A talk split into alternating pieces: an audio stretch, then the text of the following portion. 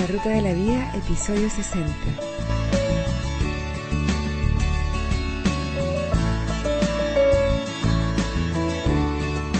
El tema de hoy, recibir y hacer críticas.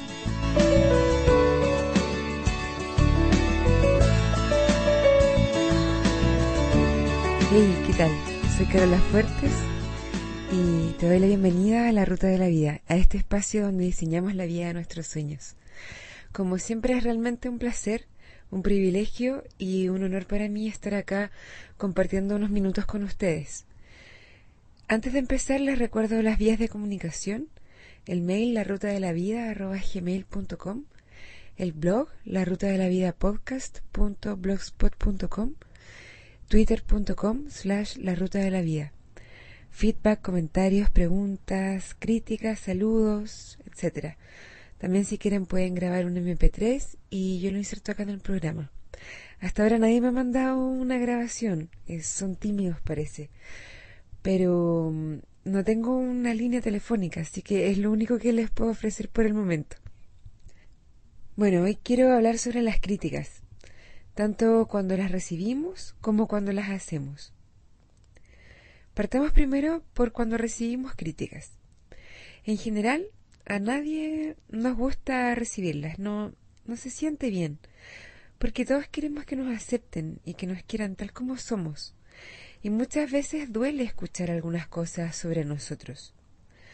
Primero que todo me gustaría que aceptemos que si estamos haciendo algo con nuestras vidas, y ojalá que así sea, vamos a recibir críticas. En ese sentido, es bueno, es una señal, como dijo el Quijote, deja que los perros ladren, Sancho. Es señal de que vamos avanzando. Si quieres evitar la crítica, por otro lado, si no quieres recibir críticas, no hagas nada, no digas nada, no seas nada. Espero que ninguno de ustedes siga este último consejo. Recibir críticas es un regalo, porque por un lado nos permite estar seguros de que estamos haciendo algo importante, algo que para los demás vale la pena criticar. Y porque si somos capaces de recibirlas bien, nos permiten crecer y mejorar. Depende de cómo se nos haga la crítica. A veces puede ser más difícil recibirla que otras. Si es una crítica constructiva, es mucho más fácil. Yo he recibido muchas críticas muy constructivas de parte de ustedes, quienes escuchan, y me han servido para mejorar el podcast. Son cosas que tal vez yo nunca hubiese podido mejorar si nadie se hubiese dado el trabajo de hacerme la crítica. Y por eso estoy muy agradecida. Pero no siempre las críticas son hechas con espíritu de colaboración. Y aun cuando sí lo son, a veces son difíciles de aceptar. Para poder sacarles provecho, es necesario refrenar el impulso de justificarse de dar y de buscar explicaciones para lo que nos están criticando. Es importante tratar de entender el punto de vista de la otra persona. Primero aceptarlo como válido, aceptar que la otra persona ve algo que nosotros no estamos viendo y que a pesar de que muchas veces nos pueda parecer increíble y que nuestra primera tendencia sea a descalificar su opinión y decir que está equivocado, aceptar que es posible que nosotros no estemos viendo lo que otros ven es muy importante para poder aceptar las críticas y poder sacarles provecho. Si caemos en la tentación de justificar o de explicar lo que sea que nos estén criticando, vamos a estar perdiendo una oportunidad de crecer y de mejorar. Más aún, puede que esa persona nunca más nos haga una crítica, si se da cuenta de que en realidad no estamos abiertos a recibirlas, y ahí nuestra pérdida es mayor. Por eso es importante agradecer siempre a quien nos está dando feedback, sonreír, decir que apreciamos mucho su ayuda y, y apreciarla de verdad, y que no dude en darte más feedback si lo considera oportuno. Tal vez al principio te va a costar un poco, pero si es así, no te rindas, porque con el tiempo tu agradecimiento va a ser más y más profundo, porque vas a comprobar lo mucho que te sirven las críticas bien intencionadas.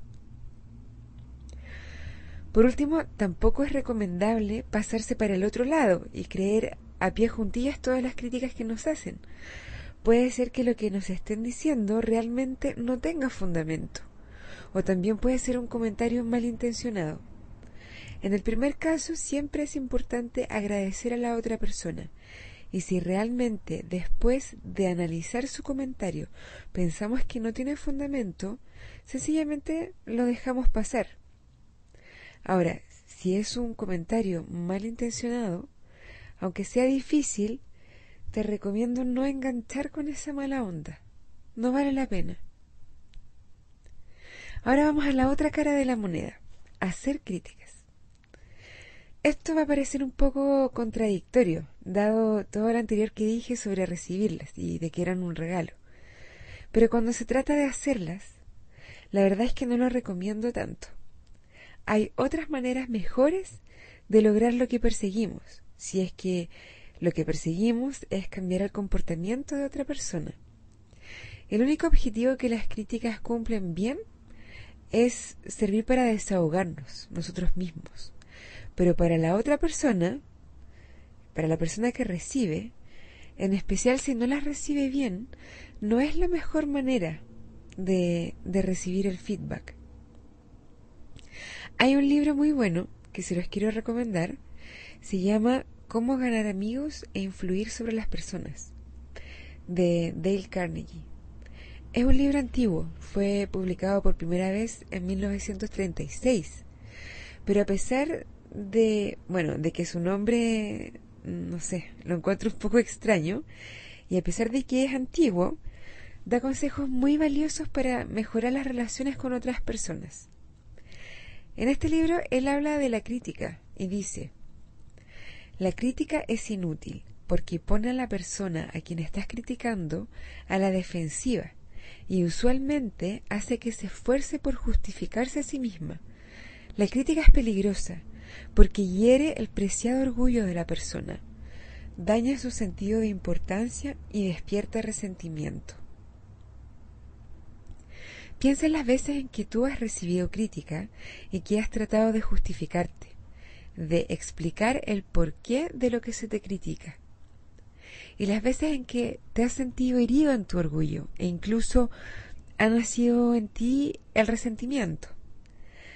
Dado que no podemos controlar el que otros nos hagan críticas y dado que en el fondo son una fuente importante de feedback e información acerca de nosotros mismos, es que debemos aprender a recibirlas y sacarles el mejor provecho. Pero la verdad es que hay formas mucho más eficientes y cuidadosas de dar feedback y de modificar comportamientos de otras personas.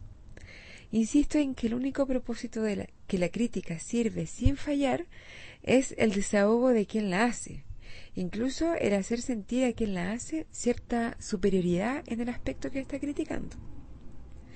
En el mismo libro que mencioné antes, Dale Carnegie dice, y, esto es un hecho bastante conocido hoy en día, así que creo que esto no nos va a sorprender, dice que un animal que es recompensado por buen comportamiento aprenderá mucho más rápido y retendrá lo aprendido con mucho mayor efectividad que un animal que es castigado por un mal comportamiento.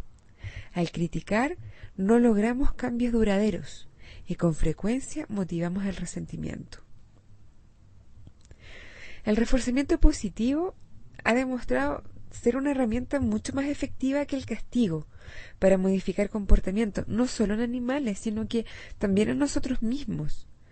Seguro muchos de ustedes lo han comprobado, consciente o inconscientemente, con sus hijos, con la pareja, con los colaboradores en el trabajo, y de seguro todos hemos estado al otro lado de este reforzamiento positivo también. ¿Qué te motiva más, por ejemplo? ¿Que tu pareja te reclame porque llegas tarde a la casa todos los días? ¿Que te haga sentir culpable? ¿Que haga drama de ese tema o que cuando llegas temprano te reciba contenta, te diga lo mucho que le alegra que hayas llegado temprano, que te prepare algo rico. ¿Cuál de las dos opciones hace que te den más ganas de llegar temprano la próxima vez? Probablemente la segunda opción. Otro ejemplo, si tu jefe solo te critica cuando haces algo mal, más que motivarte, te infunde temor, ¿verdad? Pero si en lugar de criticar cuando haces algo mal, o además de eso, te elogiara, y más encima te elogiara delante de otra gente cuando haces algo bien, ¿te motivaría más esto último? Lo más probable es que sí.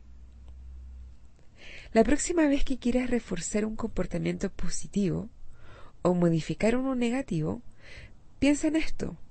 Piensa que si haces una crítica, lo más probable es que la persona se justifique, se siente comprendida y de vuelta, ya sea que te enteres o no, te critique a ti por no, no comprenderla. Que el comportamiento se mantenga y que hayas plantado una semilla de resentimiento en esa persona. Haz la prueba con el reforzamiento positivo y ve qué resultados obtienes. Estoy segura de que van a ser mucho mejores y además todos van a estar más contentos. Bueno, llegamos al final de este episodio. Espero que les haya gustado el tema de hoy. Les recuerdo de nuevo las vías de comunicación. Está el mail la ruta de la el blog la ruta de la vida podcast.blogspot.com o twitter.com slash la ruta de la vida. Cualquier cosa que quieran comentar, pueden hacerlo a través de esas tres vías. La música de este podcast se llama Sunshine y es de Kevin MacLeod. Ahora me despido, cuídense mucho, ojo con las críticas, tanto si las hacen como si las reciben. Un abrazo y buen viaje.